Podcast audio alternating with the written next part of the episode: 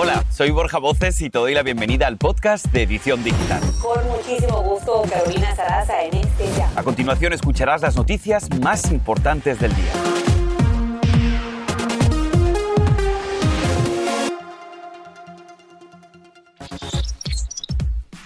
Crisis sanitaria en el país. El gobierno del presidente Biden estará enviando personal médico militar a varios hospitales de diferentes estados que hoy amanecen llenos e incluso algunos ya sin camas.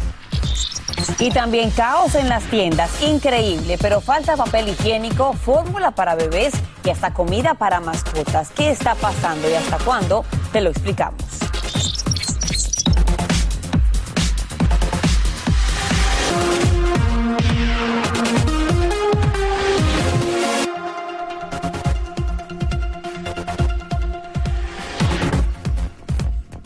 Hola, ¿qué tal? ¿Cómo están? Con mucho gusto, Borja Voces y Carolina Sarasa en este jueves 13 de enero. Esta es su edición digital y bienvenidos.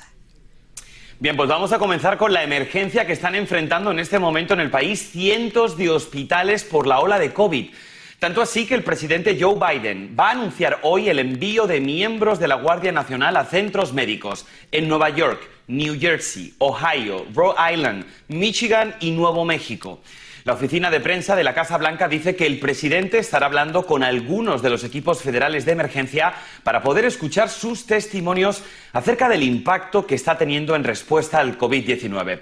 Vamos a conectarnos con Nayeli Chávez Giller, quien tiene más desde una de las ciudades más afectadas, Nueva York. Adelante, Nayeli, buenas tardes.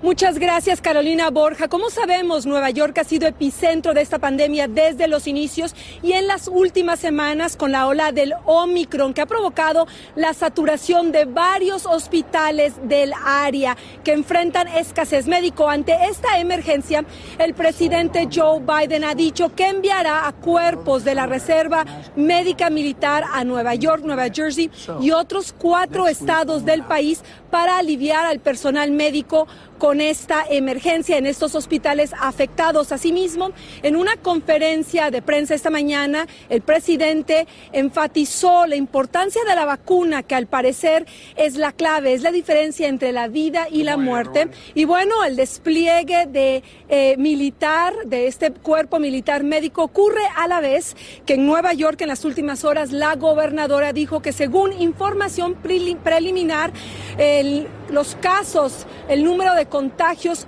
parecían estar estabilizándose, pero que no debíamos de confiarnos. Dijo que esto era un rayo de esperanza, pero exhortó a la población a continuar siguiendo todos los protocolos para evitar la transmisión de este virus. Esto por mi parte informando desde Nueva York. Ahora regreso con ustedes. Un tema importante, vital, justo cuando hay hospitales a tope a esta hora. Nayeli, muchísimas gracias. Y atención en casa, especialmente si están pensando llevar a sus hijos a un crucero de Disney. Tengan en cuenta que comenzando hoy los niños de 5 años en adelante deben presentar la tarjeta de vacunación completa contra el COVID. Asimismo, quienes estén no puedan hacerlo por razones médicas, deberían presentar una prueba negativa de PCR. Disney dice que solamente acepta vacunas aprobadas por los CDC y la OMS. Vamos a aparcar temporalmente la pandemia para hablar de otra noticia también que acapara titulares. Y es que hasta ahora se conoce que varios residentes hispanos del edificio de Nueva York demandan de manera colectiva por 3.000 millones de dólares a los dueños del edificio y a la alcaldía de la ciudad por los daños causados ante la falta de mantenimiento al inmueble. Las reclamaciones millonarias comenzaron con una pareja que está viva de milagro después de este terrible siniestro. Pero, ¿qué derechos tiene una persona que alquila un apartamento o una casa? ¿Qué tan factible es una demanda como esta? Nos conectamos en vivo con el abogado Ángel Leal. Abogado, bienvenido a la edición digital. Cuéntenos cuáles son los derechos de un inquilino, las cosas que alguien debe siempre exigir a la persona que le alquila una casa que su vivienda cumpla con el código de municipal o estatal de donde viva, en este caso en la ciudad de Nueva York, de que cuente con los servicios básicos, calefacción, seguridad, eh, higiene, que no haya mojo, este tipo de cosas, de que sea una eh, eh, que, que, el lugar sea vivible para los inquilinos. Ahora, abogado, me gustaría preguntarle, ¿hay alguna negligencia por parte entonces de los dueños del edificio?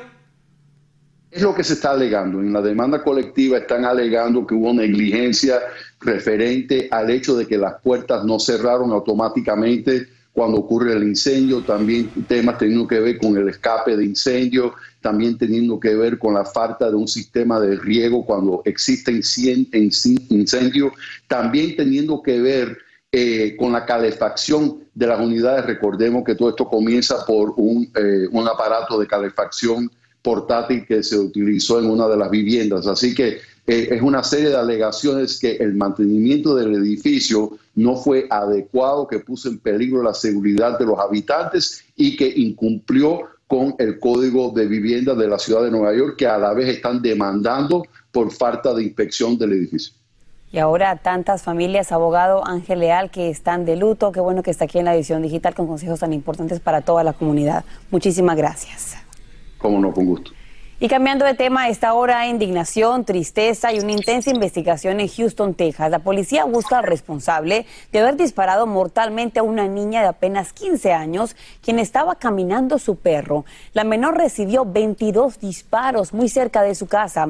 La familia asegura que la jovencita había discutido con su exnovio antes de ese crimen. Que se entregue el que lo hizo que se arrepienta. Ya no me la va a regresar nadie, me va a regresar a mi hija.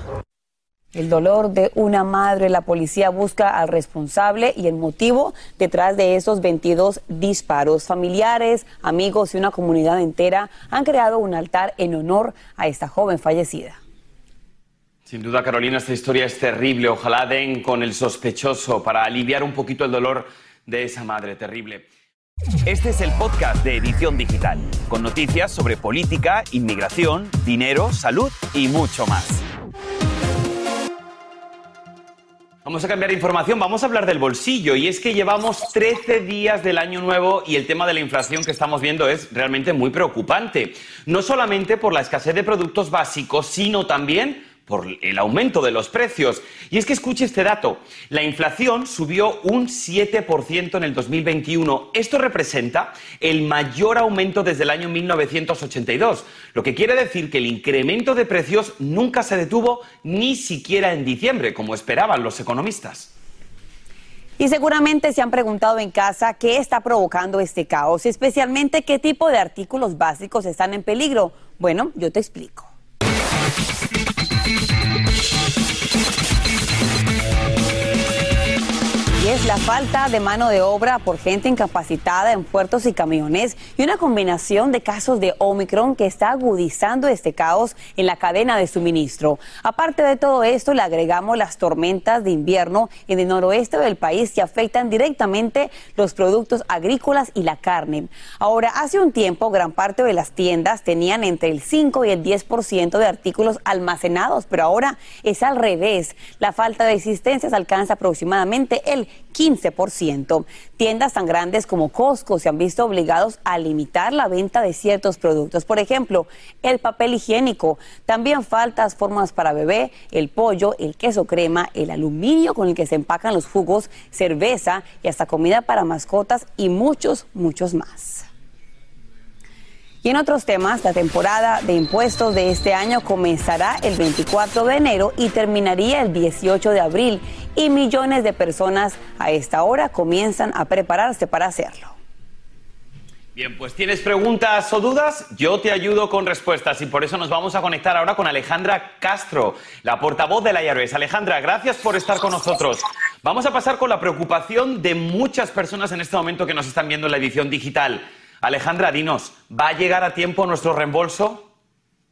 Bueno, si las personas presentan una declaración completa y precisa, si no le falta información, si no se aceleran demasiado eh, para presentar y después le llega un papel a la casa o la carta que el IRS está enviando ahora, el IRS está enviando dos cartas ahora una carta por el crédito que recibió el contribuyente por hijos por adelantado y una carta del pago de impacto económico, el pago de estímulo que recibieron el año pasado también.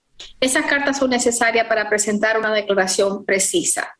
Ahora, si el contribuyente escoge depósito directo y pide su reembolso eh, y presenta de forma electrónica y su declaración está completa, en 21 días o menos va a tener su, declaración, su reembolso en su cuenta bancaria.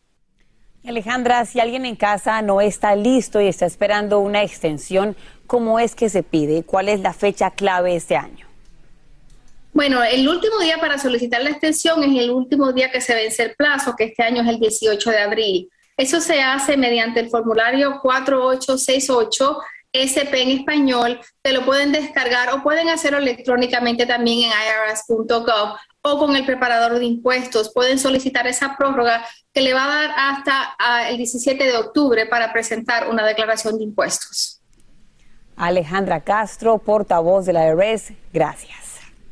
Y hablando justamente de tu bolsillo, te cuento que aplicaciones para enviar dinero están reportando ahora al IRS transacciones de más de 600 dólares. Desde el primero de enero, plataformas como SEO, Venmo, PayPal y Cash App han empezado a reportar al IRS transacciones que superen ese monto. El requisito garantiza que las pequeñas empresas y trabajadores autónomos que perciben ingresos mediante aplicaciones financieras paguen su parte justa de los impuestos sobre los mismos. Y escuche esta información porque a esta hora se conoce que los teléfonos de varios periodistas del diario digital El Faro en El Salvador fueron sistemáticamente espiados con el software israelí Pegasus, solo disponible para los gobiernos. Se pudo establecer que los teléfonos de más de la mitad de los empleados habían sido intervenidos entre junio del 2020 y noviembre del 2021. Pero, ¿qué fue lo que ocurrió y qué están pidiendo ahora? Nos conectamos en vivo hasta El Salvador con Oscar Martínez, uno de los periodistas de este diario afectado. Oscar, bienvenido a la edición digital. Estás entre estos más espiados. Cuéntanos en qué consistía este espionaje, qué estaban escuchando y qué estaban buscando. Bueno, eh, gracias. Eh, sí, correcta. Eh, ha sido un espionaje sistemático a prácticamente toda la redacción y todas las áreas del periódico. Esto es importante decirlo, la área administrativa, el área de estrategia digital, el área de desarrollo, todos fueron intervenidos. ¿Qué permite Pegasus? Esta gente ha estado adentro de nuestros aparatos durante 17 meses con 226 eventos de intervención, algunos de ellos duraron hasta un mes ininterrumpidamente y eso otorga acceso a absolutamente todo es el mismo acceso que si una persona tuviera ese teléfono en sus manos desbloqueado. Esto ha ocurrido mientras realizábamos algunas investigaciones trascendentes, como las revelaciones de las negociaciones entre gobierno y las pandillas. Oscar, sin duda este tema del que estás hablando es muy, muy preocupante. Me gustaría preguntarte qué tiene que ver el presidente Bukele en esta trama, teniendo en cuenta que este software Pegasus solamente pueden acceder los gobiernos a él. Mira esto, las conclusiones, es decir, las dos organizaciones internacionales, entre ellas Citizen Lab, que es el observatorio de tecnología de la Universidad de Toronto, que tiene 10 años trabajando en más de 14 países con espionaje de este tipo, es muy difícil concluir que estas intervenciones provengan de un lugar que no sea el Estado salvadoreño. No solo NCO Group, dueño de Pegasus, ha declarado en múltiples ocasiones que solo vende el software a estados y gobiernos, eh, sino que eh, son unas inversiones millonarias en una operación como la que han hecho al periódico. Hablamos, según Citizen Lab, de millones. Es difícil concluir algo distinto a que esta intervención proviene del Estado, pero además hay otras coincidencias, todas las escuchas del periódico se incrementaron, todas las intervenciones, porque no solo son escuchas, pueden acceder a absolutamente todo tu registro en el teléfono. Se incrementaron alrededor de publicaciones clave que tienen que ver esencialmente con tres temas, negociación de pandillas, implementación de la ley Bitcoin y casos de corrupción vinculados a la pandemia. Es muy difícil concluir algo distinto a que detrás de esto está el Estado salvadoreño. Una grave invasión a la privacidad de un periodista. Muchísimas gracias, Oscar, por contarnos tu problema y también muchísima suerte. Y ahora regresamos con el podcast de Edición Digital con las principales noticias del día.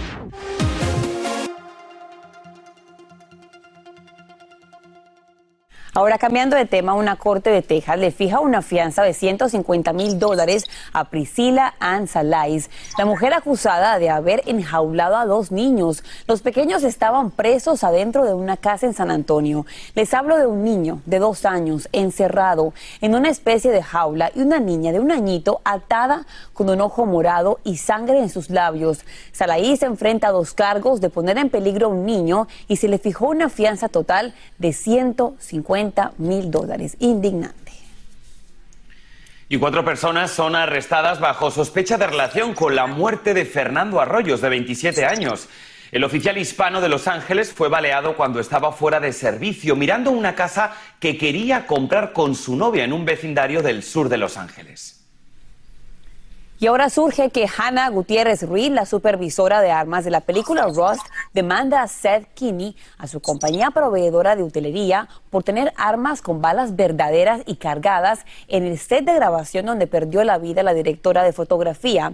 La reclamación fue presentada en el Tribunal de Distrito del Estado de Nuevo México y las autoridades a cargo de la investigación dicen que es muy pronto para saber si van o no a presentar cargos. Estaremos dándole seguimiento, por supuesto, a esa historia, pero ha llegado el momento de hacer otra pausa y un hombre sin hogar le celebra el cumpleaños a sus dos mascotas y el video, ¿qué creen? Se vuelve viral.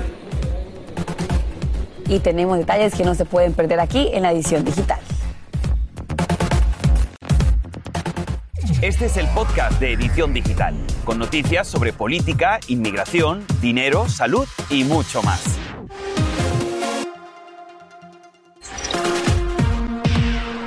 Siguen con nosotros aquí en la edición digital porque a esta hora surgen nuevos detalles en el caso de la adolescente de Nuevo México que abandonó a su bebé en un depósito de basura.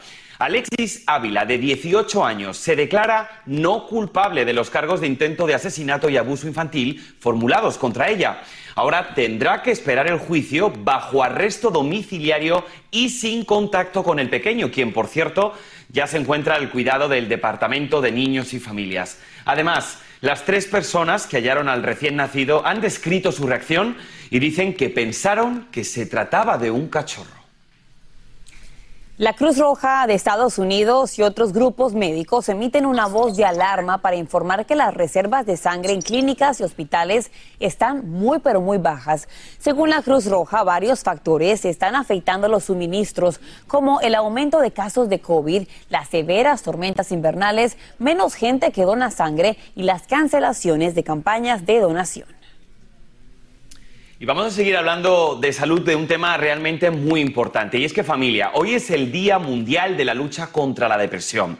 Y esta fecha quiere llamarnos la atención sobre este problema que cada vez padecen más personas y que lamentablemente se agudizó cuando estalló la pandemia. Y fíjense este dato. Datos de la OMS indican que este trastorno emocional afecta a más de 300 millones de personas a nivel global. Y es que la depresión es considerada como la primera causa de discapacidad que incrementa las tasas de mortalidad. Así que si usted se encuentra triste, quiero que sepa que no está solo y que hay muchos programas que le pueden ayudar.